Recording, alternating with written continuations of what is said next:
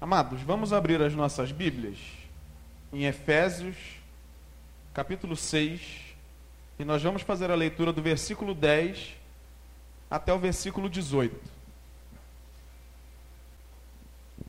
Estamos encerrando hoje a série de mensagens com o tema A Armadura de Deus.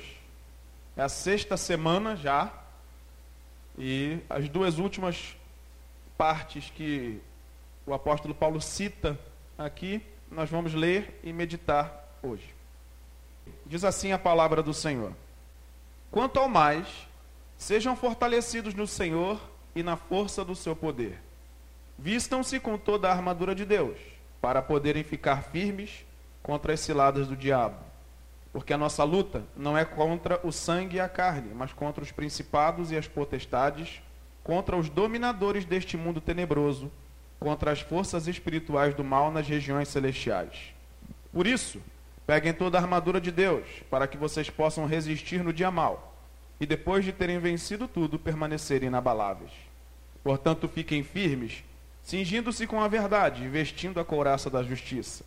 Tenham os pés calçados com a preparação do evangelho da paz, segurando sempre o escudo da fé, com o qual poderão apagar todos os dardos inflamados do maligno. Usem também o capacete da salvação e a espada do Espírito, que é a palavra de Deus. Orem em todo o tempo no Espírito, com todo tipo de oração e súplica, e para isso vigiem, com toda perseverança e súplica por todos os santos. Até aqui, palavra de oração, nosso Deus Pai. Dá-nos entendimento e compreensão do alto nesse tempo de meditação na tua palavra. Que as nossas mentes e os nossos corações sejam tocados e dirigidos pela verdade que vem do céu, que é ministrada em nossas vidas por meio do teu Santo Espírito. É o que nós te pedimos em oração em nome de Jesus. Amém.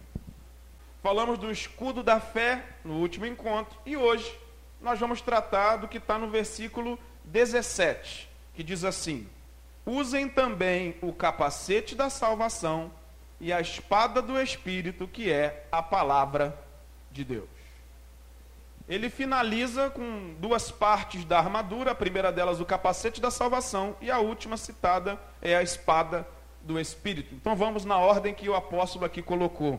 Ele diz assim: usem também o capacete da salvação.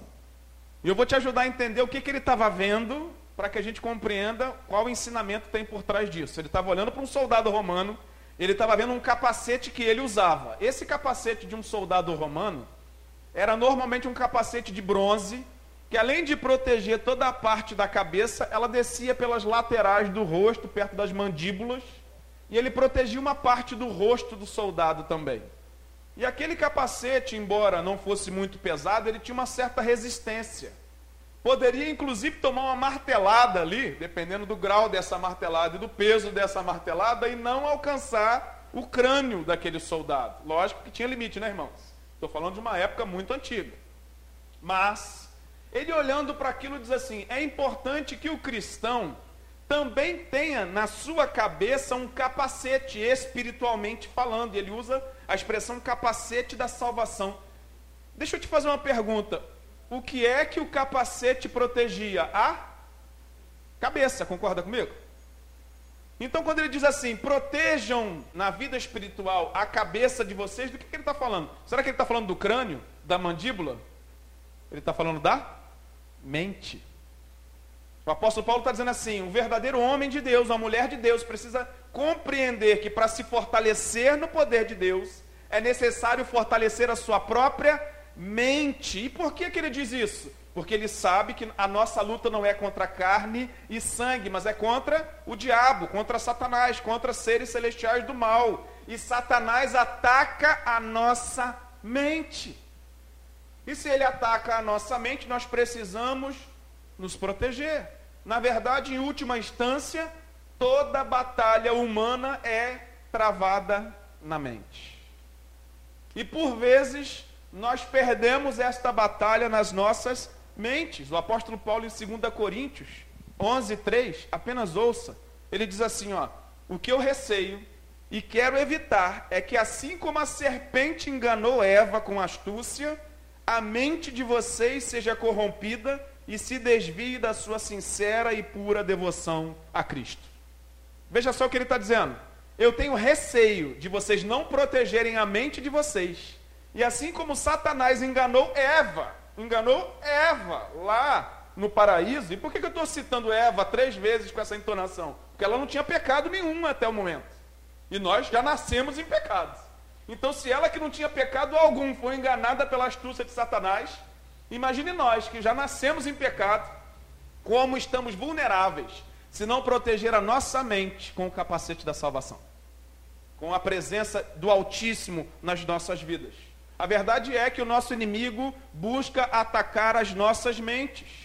Foi a estratégia que ele usou contra o primeiro casal lá no Gênesis. Abre comigo Gênesis capítulo 4, 3. Gênesis capítulo 3. Eu não vou ler todo ele, mas eu quero ver com você como é que aconteceu esse primeiro contato da serpente com Eva, ou de Satanás.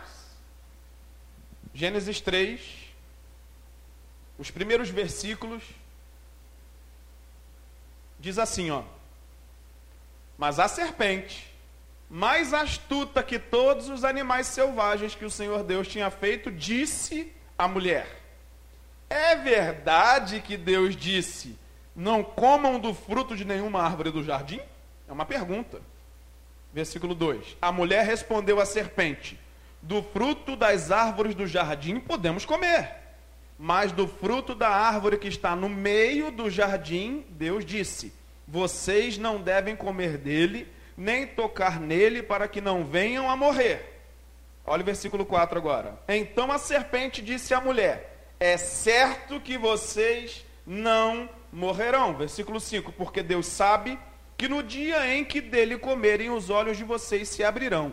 E como Deus, vocês serão conhecedores do bem e do mal. Até aqui, olha para mim.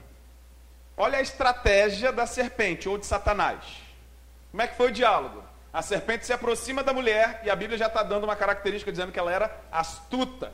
E quando a Bíblia fala sobre Satanás, diz que ele é astuto e usurpador. A mesma característica está aí descrita na Bíblia. Ela chega diante das, da, da mulher e ela pergunta assim: É verdade o que, o que Deus disse? O que, que a serpente está fazendo? Colocando dúvida. Primeira parte da estratégia: provocar a dúvida. Aí o que, que ela faz? Ela responde com uma certeza. Ela diz: Não, Deus disse isso, isso, isso isso. O que, que ela faz agora? O que, que a serpente faz agora? Ela diz assim: Não é verdade isso. Ela nega aquela afirmativa que Eva tinha oferecido para ela. Diz: Não é verdade. A verdade é outra. E eu vou te dizer: é porque no dia que você comer disso daí, você vai ser senhor, senhora de si, né? Vocês serão senhores de si mesmo. Vocês serão como Deus, conhecedores do bem e do mal. Então a estratégia é: coloco dúvida, depois eu vou distorcer a palavra, é isso que ela faz, distorce a palavra, e ensina agora algo que é falso. Percebeu a estratégia? Satanás continua atuando até o dia de hoje do mesmo jeito, colocando dúvida na nossa mente. Depois que a nossa mente recebe, acolhe a possibilidade da dúvida, ele entra com um ensinamento distorcido e falso. E por vezes nós somos enganados. Tem certeza que Deus te ama mesmo? Você é cheio de erro, cheio de pecado? Você fez isso assim, assim outro dia? Tem certeza que Deus te ama? Aí você vai dizer assim: não, Deus me ama. E se Ele te ama, por que, que Ele deixou você passar por isso, por aquilo, por aquilo, por aquilo outro? Olha a mente da gente, sendo atacada por Satanás. Mas você não leva a sério isso, você não faz isso direito, você não faz aquilo direito. Tem certeza que Deus quer alguém como você? Olha só Satanás atacando a nossa mente. Queridos, nós precisamos do poder do alto para proteger a nossa mente contra as investidas do mal. Porque ele tenta fazer isso para nos derrubar, trazendo engano, distorcendo a palavra de Deus. Sabe por quê? Porque se Satanás conseguir controlar a nossa mente, ele vai controlar a nossa vida como um todo. Começa com a cabeça. Mas a mente, uma vez entregue ao domínio do mal, logo todo o nosso ser está entregue ao mal. E quantas pessoas abandonam a fé, desviam do caminho, porque essas coisas começam a acontecer e a mente não protegida recebe esses dardos inflamados, como a gente leu aí em Efésios, que eles incendeiam o corpo todo e aquela pessoa fica amíngua, às vezes a pessoa fica angustiada demais. Quantas e quantas pessoas duvidam até da existência e da bondade de Deus, por causa desses males terríveis que a gente sofre na nossa mente. Às vezes, Satanás faz através desses dardos inflamados. Às vezes, ele usa até boca de outras pessoas para falar um monte de asneiras para a gente, ou contra nós. E diante disso tudo, pessoas estão sendo derrubadas na fé, ou enfraquecidas na fé, por causa desta atitude maligna contra o povo de Deus. Eu vou te lembrar um texto, eu não vou ler ele todo, vou só citar um versículo daqui a pouco, mas você deve lembrar que lá no Atos, Atos dos Apóstolos cita que a, a igreja que havia iniciado em Jerusalém, ela começou a ter um crescimento tão grande que os discípulos precisaram de ajuda para poder administrar tudo o que estava acontecendo. Num dado momento, eles entenderam que era necessário que as pessoas que compunham a igreja do, de Jerusalém pudessem partilhar os seus bens. Aí a Bíblia diz que eles resolveram, não foi os apóstolos que mandaram, mas o, os próprios cristãos resolveram vender as suas propriedades e eles vinham com aquela quantia né, da venda da sua propriedade, depositava aos pés dos apóstolos e eles então pegavam aquele recurso e repartiam para que todos pudessem ter o acolhimento necessário dentro daquela igreja. Aí a Bíblia vai contar para a gente que um casal chamado Ananias e Safira, está lá em Atos 5, depois você pode ler. Eles combinam, olha, a gente tem uma propriedade, tem um monte de gente vendendo tudo e dando aí, mas a gente não vamos, nós não vamos fazer isso não. Nós vamos fazer o seguinte, se a propriedade vale 100 mil, nós vamos combinar aqui, vamos falar que a gente vendeu por 70. Não está esses números na Bíblia não, tá gente? Eu estou dizendo só para você entender. E aí eles combinaram, vamos falar, tá combinado? Vamos falar que a gente vendeu por 70, de bota 70 no pé dele, fica com 30 guardado, pelo menos não fica sem nada. O que, que você acha? Aí Ananias e Safira combinaram, beleza, vamos lá. E foi um, um, primeiro, né? Chegou lá, entregou 70 mil lá perto de Pedro. Aí Pedrão falou assim: E aí, Ananias? Você vendeu lá a sua propriedade? E quanto que foi? Foi 70 mil. É mesmo? É. Aí o Espírito Santo revela a Pedro que ele estava mentindo. E aí Pedro diz assim, ó, está em Atos 5, 3, ó. Então perguntou Pedro, Ananias, como você permitiu que Satanás enchesse o seu coração ao ponto de você mentir ao Espírito Santo? Olha só, que fala pesada de Pedro contra Ananias. A Bíblia diz que naquele ato da fala de Pedro, ele diz assim: lamentável, né? Que você fez. Eu que estou traduzindo aqui. Lamentavelmente você mentiu. Irmãos, e Pedro ainda diz assim: a propriedade era tua, você não tinha que vender nada, você não precisava entregar nada, e se você ficasse com ela, estava tudo certo. Para que é que você encheu o teu coração de maldade sendo enganado por Satanás? Porque isso aí é mentira do maligno contra você. Você não tinha que dar nada. Mas você mentiu contra o Espírito Santo. Sabe o que vai acontecer com você? Você vai cair aqui durinho. E a Bíblia diz que naquela, naquele mesmo momento ele cai, mortinho. Aí vem, recolhem o corpo dele, na sequência entra a mulher dele, Safira, sem saber o que tinha acontecido ainda. E agora ele é questionado e ela, ela vai reiterar a mentira, dizendo: É, foi isso mesmo. Ele diz assim: E aqueles que carregaram o corpo do teu marido vão carregar o teu também agora. E ela, puf, cai também morta.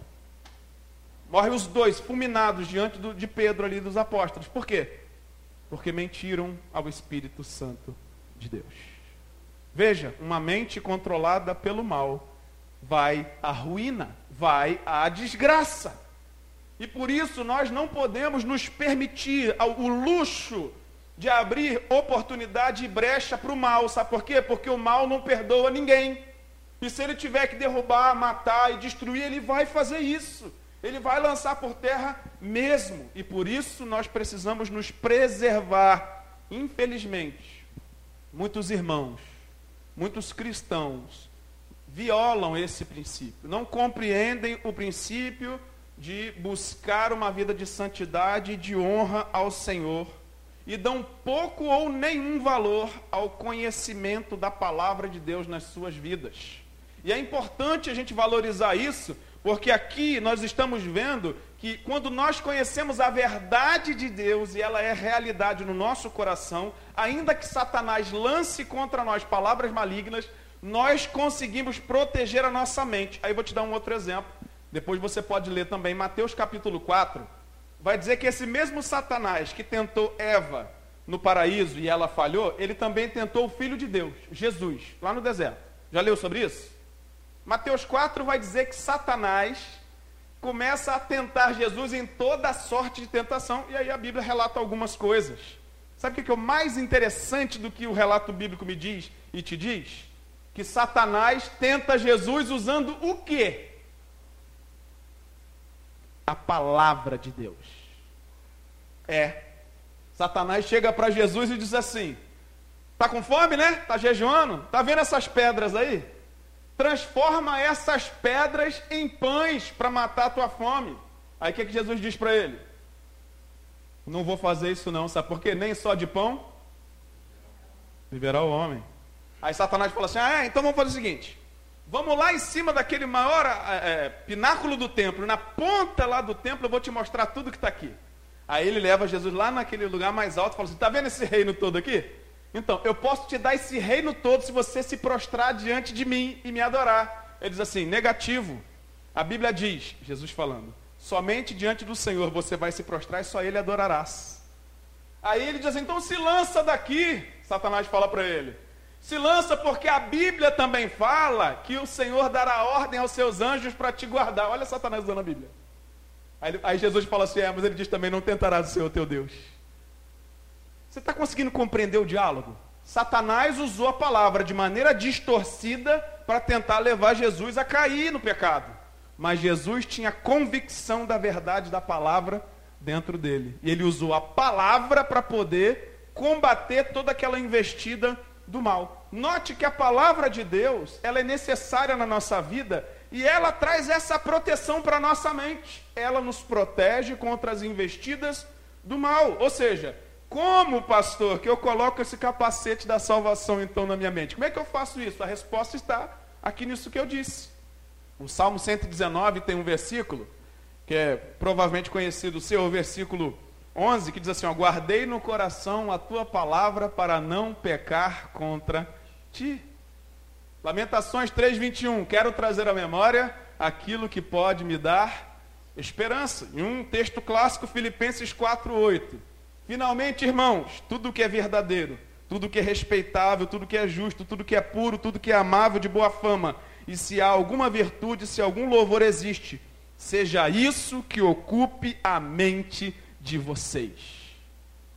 E em Filipenses 4, 6 e 7, ele fala para a gente não andar ansioso por coisa alguma, mas para fazer conhecido diante de Deus as nossas petições, e o Senhor guardará nele o nosso coração e a nossa mente. Note que é, é esse relacionamento com Deus que é potencializado pelo conhecimento da palavra que guarda a nossa mente. Palavra essa que também está citada no mesmo versículo 17. Você percebeu que além do capacete da salvação, ele fala mais um instrumento? Qual é esse outro instrumento? A espada do Espírito. E ele diz que é a palavra de Deus. Está escrito na sua Bíblia e na minha. A palavra é a espada, e a gente brinca, né, dizendo que é a espada, né? Aponta a Bíblia, levanta a Bíblia, que minha espada aqui. A palavra de Deus é essa espada que o Espírito usa para as nossas vidas espirituais. Note que até aqui, cada uma das partes da armadura eram equipamentos de defesa. Notou que não tinha nada que era de ataque? Cinturão não ataca ninguém. Quem é que usa cinto para atacar outra pessoa? Coraça também não ataca ninguém. Capacete também é proteção. O calçado é proteção. Tudo que vimos até aqui era instrumento de defesa. O último instrumento citado, que é de ataque, que é a espada. E essa espada que provavelmente Paulo está vendo ali naquele soldado, é uma espada curtinha. Essa espada ela era uma espada com dois fios de corte, né? Dois gumes e ela era utilizada para perfurar. Um soldado normalmente romano usava essa espada para perfurar. E no cabo, na ponta do cabo dela, tinha uma esfera de metal que tornava ela pesada o suficiente para que ele, empunhando, pudesse lançar aquela pequena espada contra o seu inimigo. Note que Paulo agora, depois de ter falado de um monte de instrumentos de defesa, ele fala de um único instrumento de ataque. Ele diz: a única coisa que um cristão precisa ter para atacar é a palavra. E atacar quem? Carne e sangue? Não. Ele diz: a nossa luta não é contra a carne e sangue. Então quem a gente ataca? O mal, o maligno. É contra essa hoste maligna que nós atacamos com a palavra de Deus. Isso significa que nós só triunfamos contra o mal se nós usarmos a espada do Espírito, que é a palavra de Deus. É por meio da palavra de Deus que os cativos são libertos. É por meio da palavra de Deus que a nossa própria vida não fica refém do maligno ou do mal. A palavra diz sobre a própria palavra em Hebreus 4 que ela é poderosa, viva e eficaz. Assim é a palavra de Deus nas nossas vidas. Como Jesus se defendeu dos ataques do mal? Com a própria palavra. Aí eu vou te falar de Pedro. Lembra de Pedrão? O apóstolo Pedro? Na hora que vieram prender Jesus, ele estava com uma espada, e não era essa espadinha pequenininha, não, era uma grandona. Na hora que o soldado veio na direção de Jesus, o que, que ele fez? Ele pegou a espada e cortou a orelha do soldado lá, Malco. O que, que Jesus fez? Falou assim: Pedrão, não é isso, Pedro.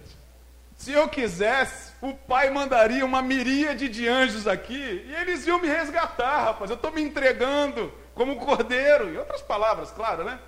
Jesus vai lá, pega a orelha do, do soldado que estava no chão e coloca no lugar. Olha só, o cara veio prender Jesus e Jesus ainda coloca a orelha dele no lugar. Mas olha o ensinamento que está por trás disso. Ele estava dizendo assim, Pedro, quando eu te chamei lá, eu não disse para você usar essa espada que está aqui no seu codre. É para você usar essa espada aqui. Ó. E aí eu vou te dizer, esse Pedrão não tinha entendido ainda, né? Mas lá na frente, quando a igreja se reúne para orar, aquelas 120 pessoas, a Bíblia diz que o Espírito Santo desce como um barulho e vem uma multidão para ver o que está acontecendo. O que, que Pedro faz? Fala para mim o que, que ele faz. Ele prega a palavra de Deus. O que, que ele está fazendo? Ele está usando a espada do Espírito. O que, que acontece? 3 mil pessoas se convertem e são batizadas. Ele aprendeu a usar a espada certa. Não era a espada que cortava a orelha de outra pessoa, mas era a espada que vai lá no íntimo do coração e convence o homem do pecado, da justiça e do juízo. Essa é a arma que o crente precisa buscar para a sua própria vida. Você já parou para pensar que em Mateus, Jesus diz que as portas do inferno não prevalecerão contra a igreja? Já, já leu sobre isso? Mas porta não é instrumento de ataque. Você já viu alguém andando com uma porta? Eu vou atacar essa pessoa com uma porta. Peguei uma porta ali que eu vou atacar aquela pessoa. Peguei uma porta para atacar alguém. Porta é instrumento de ataque? Não, é de defesa. Você, quando está preocupado, o que, que você faz? Você vai lá e tranca a porta. Ah, vamos ficar seguro aqui, vamos trancar a porta. Aí o nosso Jesus diz assim: as portas do inferno não prevalecerão contra a igreja. Ué, não entendi, pastor. Ele está dizendo assim: quem ataca não é o inferno, quem ataca é a igreja. O inferno tem porta para se proteger dos ataques da palavra de Deus. Nós no poder de Deus, do Espírito Santo, por meio da palavra dele, estamos saqueando o reino das trevas, para que esses possam ser alcançados e levados para o reino da luz. É o Espírito Santo que faz isso? É ele que faz isso, mas ele usa você, ele usa a mim. Ele usa pessoas, aquelas pessoas que vão com a palavra de Deus e com a autoridade e alcançam outros que ainda não foram alcançados. Lamentavelmente, irmãos, nós, sobretudo aqui na América Latina, nós temos uma cultura muito pobre de leitura. E eu não estou falando só do Brasil, não, mas sobretudo no Brasil, nós vemos assim um déficit muito grande de pessoas que têm bom hábito da leitura, que gostam da leitura. E eu estou falando de qualquer coisa, leitura de forma geral. E quando isso se aplica à igreja e ao cristianismo, isso pode ser trágico e traumático. Por quê? Porque se o principal instrumento que a gente tem para que a nossa vida seja alicerçada, alimentada e além disso, nos ajuda a avançar no reino de Deus. A espada do Espírito é uma Bíblia que está escrito. E a gente precisa ler para poder conhecer, receber essa informação. E a gente não gosta da leitura, e aí, entenda, não estou falando de você pessoalmente, tá, irmão? Estou generalizando. Muitas pessoas não gostam de ler. O que, que isso acontece conosco? Nos enfraquece, nos empobrece e nos distancia de Deus. E é muito mais do que uma leitura, porque a Bíblia diz também que a letra mata, mas o Espírito Santo vivifica. Não é ler por ler, mas é ter vida de intimidade com Deus por meio do conhecimento da Sua palavra. E aí o apóstolo Paulo vai dizer para nós em 2 Coríntios 10 o seguinte: ouça, versículo 4 e 5.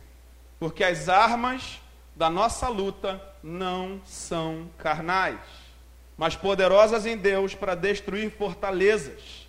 Destruímos raciocínios falaciosos e toda arrogância que se levanta contra o conhecimento de Deus, e levamos cativo todo pensamento à obediência de Cristo. O que, que a Bíblia está falando? Que a maneira como pessoas são libertas é por meio do conhecimento da verdade. O que, que Jesus disse? E conhecereis a verdade, a verdade vos libertará. Quantas e quantas pessoas que têm conhecimento desse livro chamado Bíblia, mas não têm conhecimento de Deus? Nós precisamos, por meio da Bíblia, conhecer a Deus, porque a Bíblia revela uma pessoa, a pessoa de Jesus Cristo. Então, muito mais do que conhecer o que tem na história ou na teologia, nós precisamos ter relacionamento com Deus, por meio da palavra dele. Você já se perguntou por que é que essa espada aqui, ela foi apresentada por último nessa lista das armas? Será que foi casual? Ele foi olhando uma coisa, foi olhando outra, e por fim ele viu a espada e citou a espada? Eu vou dizer para você que eu não creio assim. Eu creio que ele falou isso de maneira estratégica, o apóstolo Paulo.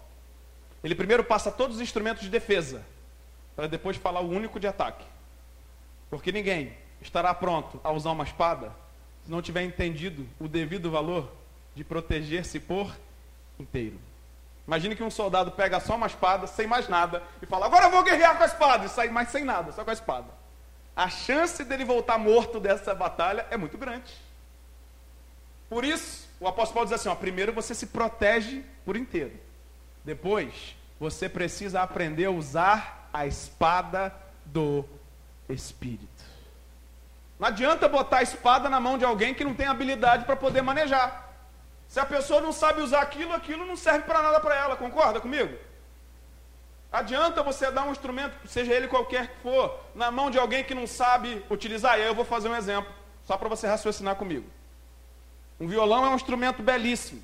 Mas esse violão, na mão de uma criança de 3 anos, é o quê? Um brinquedo. Concorda comigo? É só um brinquedo. Esse violão, na mão de um jovem, adolescente ou adulto, mas que não sabe tocar o violão, é só uma peça de apreciação, decorativa, muito bonito, mas fica como decoração. Mas na mão de alguém que tem habilidade é um instrumento valioso. Não é verdade? Assim é a palavra de Deus. A palavra de Deus, a espada do Espírito, ela pode ser só algo que alguém acha interessante, decorativo. Pode ser só uma brincadeira legal, ou pode ser um instrumento valioso, dependendo da maneira como nós fazemos bom uso dela na nossa vida. O apóstolo Paulo está dizendo assim: fortaleça o teu coração, fortaleça a tua vida, aprenda a se proteger, guarde-se no Senhor, tenha firmeza diante da presença de Deus. Logo, você estará pronto para poder usar a palavra de Deus. Aí tem mais um texto, vou citar só um versículo. Hebreus 4,12. Eu falei ainda há pouco, agora eu vou ler. Porque a palavra de Deus é viva e eficaz. E mais cortante, vou dizer de novo, mais cortante do que qualquer espada de dois gumes. Lembra que eu te falei que a espada do soldado tinha dois gumes? Ele diz: a palavra é mais cortante. Ela penetra a ponto de dividir alma e espírito, juntas e medulas, e é apta para julgar os pensamentos e propósitos do coração. Toda mudança que Deus promove nas nossas vidas passa pela palavra de Deus que é aplicada pelo Espírito Santo dentro de cada um de nós. Nós só derrotamos o mal se de fato nós nos apegarmos a Deus. Somente se a palavra estiver enraizada dentro do nosso coração é que nós seremos capazes de dizer não ao mal externamente ou internamente. De outra sorte, nós seremos derrotados. E o apóstolo Paulo, quando vai falar para Timóteo sobre o uso da palavra, aquele jovem pastor, ele diz assim: Timóteo, você precisa procurar apresentar-se a Deus aprovado como o obreiro que não tem do que se envergonhar e que maneja bem a palavra da verdade. Não basta ter uma Bíblia em casa. Não basta andar com ela debaixo do braço e levar para a igreja. Nós precisamos viver as verdades da palavra de Deus. Isso precisa ser muito mais do que um conhecimento da mente. Isso precisa ser verdade prática da nossa vida, a maneira como a gente se comporta. Não adianta você conhecer sobre um assunto se aquele assunto não fizer parte do seu dia a dia. Quantas e quantas pessoas conhecem acerca da Bíblia, mas não vivem uma vida com Deus? E nessa noite eu quero te encorajar, meu irmão e minha irmã, você que me ouve, a colocar em prática na tua trajetória, na tua conduta de vida, tudo aquilo que você ouve da parte de Deus. Não deixe ser enganado, porque por vezes você vai ouvir frases como: não tem nada a ver, isso não é assim não, você está ficando fanático e coisas desse tipo. Não permita que essas mentiras distorçam a verdade de Deus no teu coração e na tua mente. Viva para a glória de Deus. E que Deus te abençoe. E que o Espírito Santo ministre sobre você e sobre mim e nos ajude nos capacitando. Como nós lemos, temos de nos fortalecer no Senhor e no seu forte poder. Busque a presença de Deus e o poder do alto. Em nome de Jesus. Amém. Amém. Que Deus te abençoe e que o Espírito Santo fale melhor em cada coração.